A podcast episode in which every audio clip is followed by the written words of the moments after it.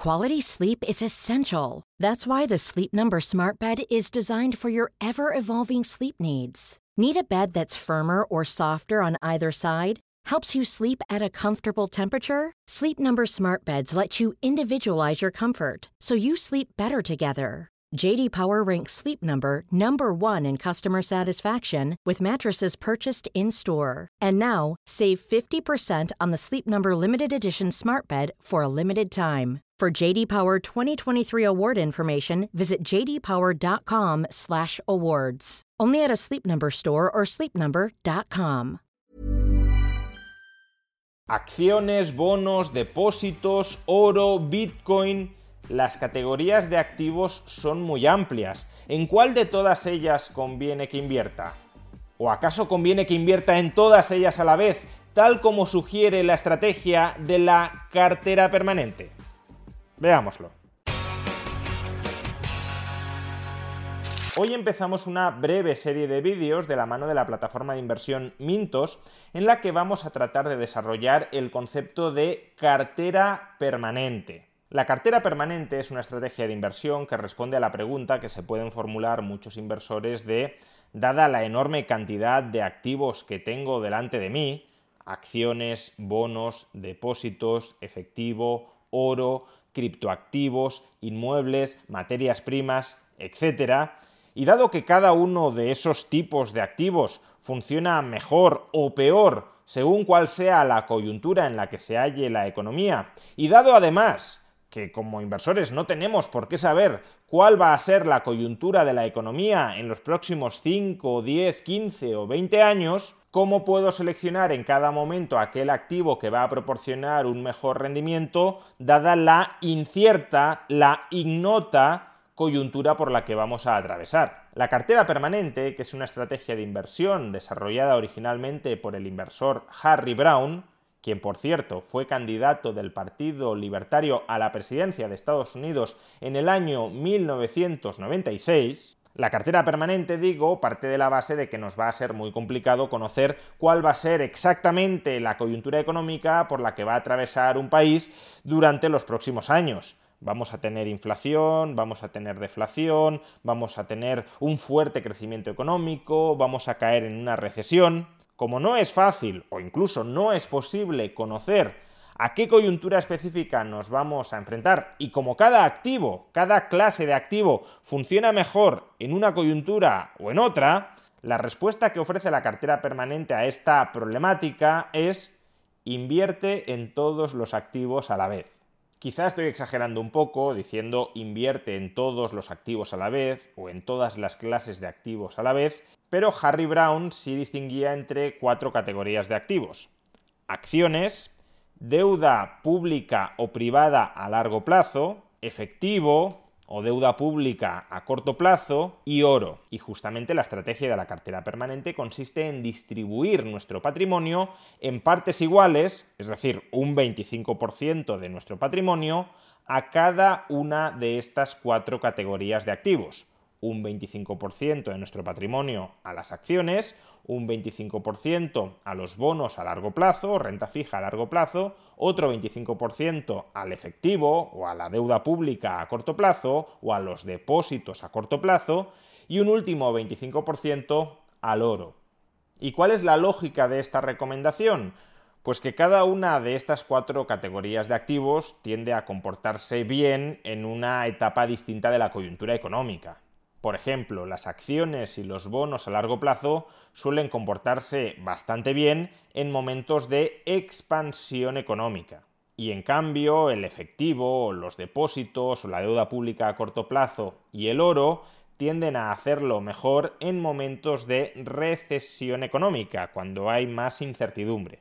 Pero a la vez la bolsa y el oro tienden a hacerlo mejor, o al menos a actuar como coberturas en momentos de inflación, y por tanto podemos decir que los bonos y el efectivo lo hacen mal en momentos de inflación, pero por el contrario, los bonos y el efectivo o los depósitos lo hacen bien, lo hacen mejor que por ejemplo las acciones en momentos de deflación. De tal manera que si tenemos cuatro tipos posibles de coyuntura, expansión inflacionista, expansión deflacionista, recesión inflacionista o estanflación y recesión deflacionista, tenemos al mismo tiempo un activo que lo hace especialmente bien en esa coyuntura, otros dos que lo hacen moderadamente bien o que se quedan en tablas y otro que lo hace mal. Por ejemplo, en una expansión inflacionista, la bolsa lo hará muy bien porque se ve beneficiada tanto por la expansión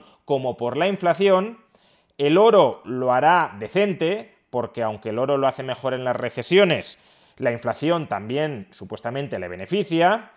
A su vez, los bonos de largo plazo también lo harán moderadamente bien, porque aunque la inflación los perjudica, las expansiones le benefician, y lo que desde luego lo hará muy mal en una expansión inflacionista es el efectivo o los depósitos a corto plazo. Un activo que lo hace muy bien, acciones, dos activos que lo hacen decente o en el peor de los casos se quedan en tablas, bonos y oro, y un activo que lo hace mal. Y con el resto de coyunturas tendríamos combinaciones similares. Por ejemplo, en una depresión deflacionista, pues tenemos un activo que lo hace muy bien, que sería Hey, I'm Ryan Reynolds. Recently, I asked Mint Mobile's legal team if big wireless companies are allowed to raise prices due to inflation. They said yes. And then when I asked if raising prices technically violates those onerous 2-year contracts, they said, "What the f*** are you talking about? You insane Hollywood ass." So to recap, we're cutting the price of Mint Unlimited from $30 a month to just $15 a month. Give it a try at mintmobile.com slash switch. $45 up front for three months plus taxes and fees. Promo for new customers for limited time. Unlimited more than 40 gigabytes per month. Slows. Full terms at mintmobile.com. Here's a cool fact. A crocodile can't stick out its tongue.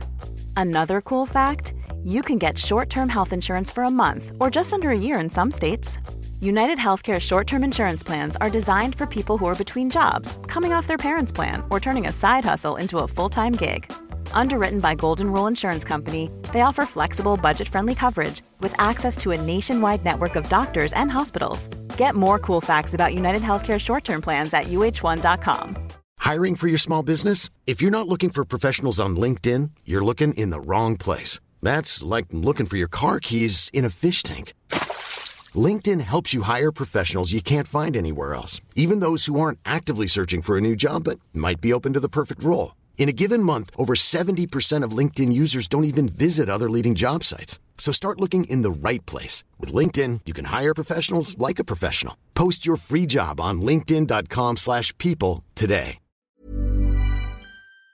El efectivo, los depósitos a corto plazo, otro activo que lo hace decente por el lado de la deflación, que serían los bonos a largo plazo, pero aún así por el lado de la depresión no lo hace bien.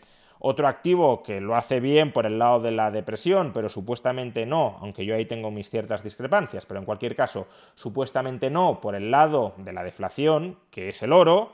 El oro se revaloriza en depresiones, pero no tanto en las deflaciones. Y tendríamos un último activo, en este caso la bolsa, que lo haría mal en medio de una depresión deflacionista. La idea, como digo, es tener siempre un activo que lo hace muy bien, dos que lo hacen decente, moderadamente y un activo que inevitablemente lo va a hacer mal, con la idea de que en cada coyuntura la rentabilidad de lo activo que lo hace muy bien y de los dos activos que lo hacen decente compense la pérdida de rentabilidad del activo que lo hace mal. Hay que decir, por cierto, que esta estrategia de la cartera permanente la elabora Harry Brown en los años 70 y desde entonces, como poco, ha surgido una nueva categoría de activos, los llamados criptoactivos, aunque el término no me gusta demasiado, o si queremos ir más a lo seguro, ha surgido Bitcoin como categoría de activo. Y Bitcoin es un activo muy similar al oro, es algo así como un oro digital, y por tanto también podríamos incluir en la cuarta categoría de activos, aquella en la que Harry Brown únicamente introducía el oro, también podríamos introducir en este caso invierte en oro o en Bitcoin. Al respecto, por cierto, en vídeos anteriores ya os expliqué que a través de la plataforma de inversión Mintos, que es la entidad que apadrina esta serie de vídeos, podéis invertir en determinados activos, como los bonos de titulización o como los bonos fraccionados, que integrarían, que formarían parte de la clase de activos número 2. De los bonos a largo plazo. Pero también quiero dejar constancia que a través de esta plataforma de inversión es posible invertir en ETFs que os proporcionen exposición, es decir, a la primera categoría de activos, la bolsa. De manera que a través de Mintos podéis componer al menos media cartera permanente con renta fija y renta variable. Si quieres obtener más información sobre Mintos, podrás obtenerla a través del link que aparece en la caja de descripción de este vídeo y en el comentario destacado. Pero esta estrategia de inversión, la cartera permanente, ¿funciona o no funciona? Bueno, pues hay un fondo de inversión que la viene más o menos replicando, con algunas variaciones, modificando un poquito el peso de cada uno de los porcentajes anteriores, pero que la viene replicando desde el año 1983. Es decir, que se trata de un fondo que ha atravesado por coyunturas muy distintas.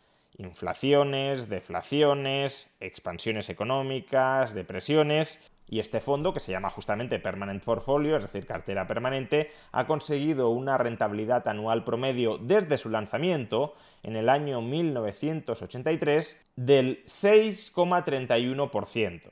Es una rentabilidad bastante decente, pero que en todo caso se ubica por debajo de la rentabilidad proporcionada por el Standard Poor's 500 durante ese mismo periodo.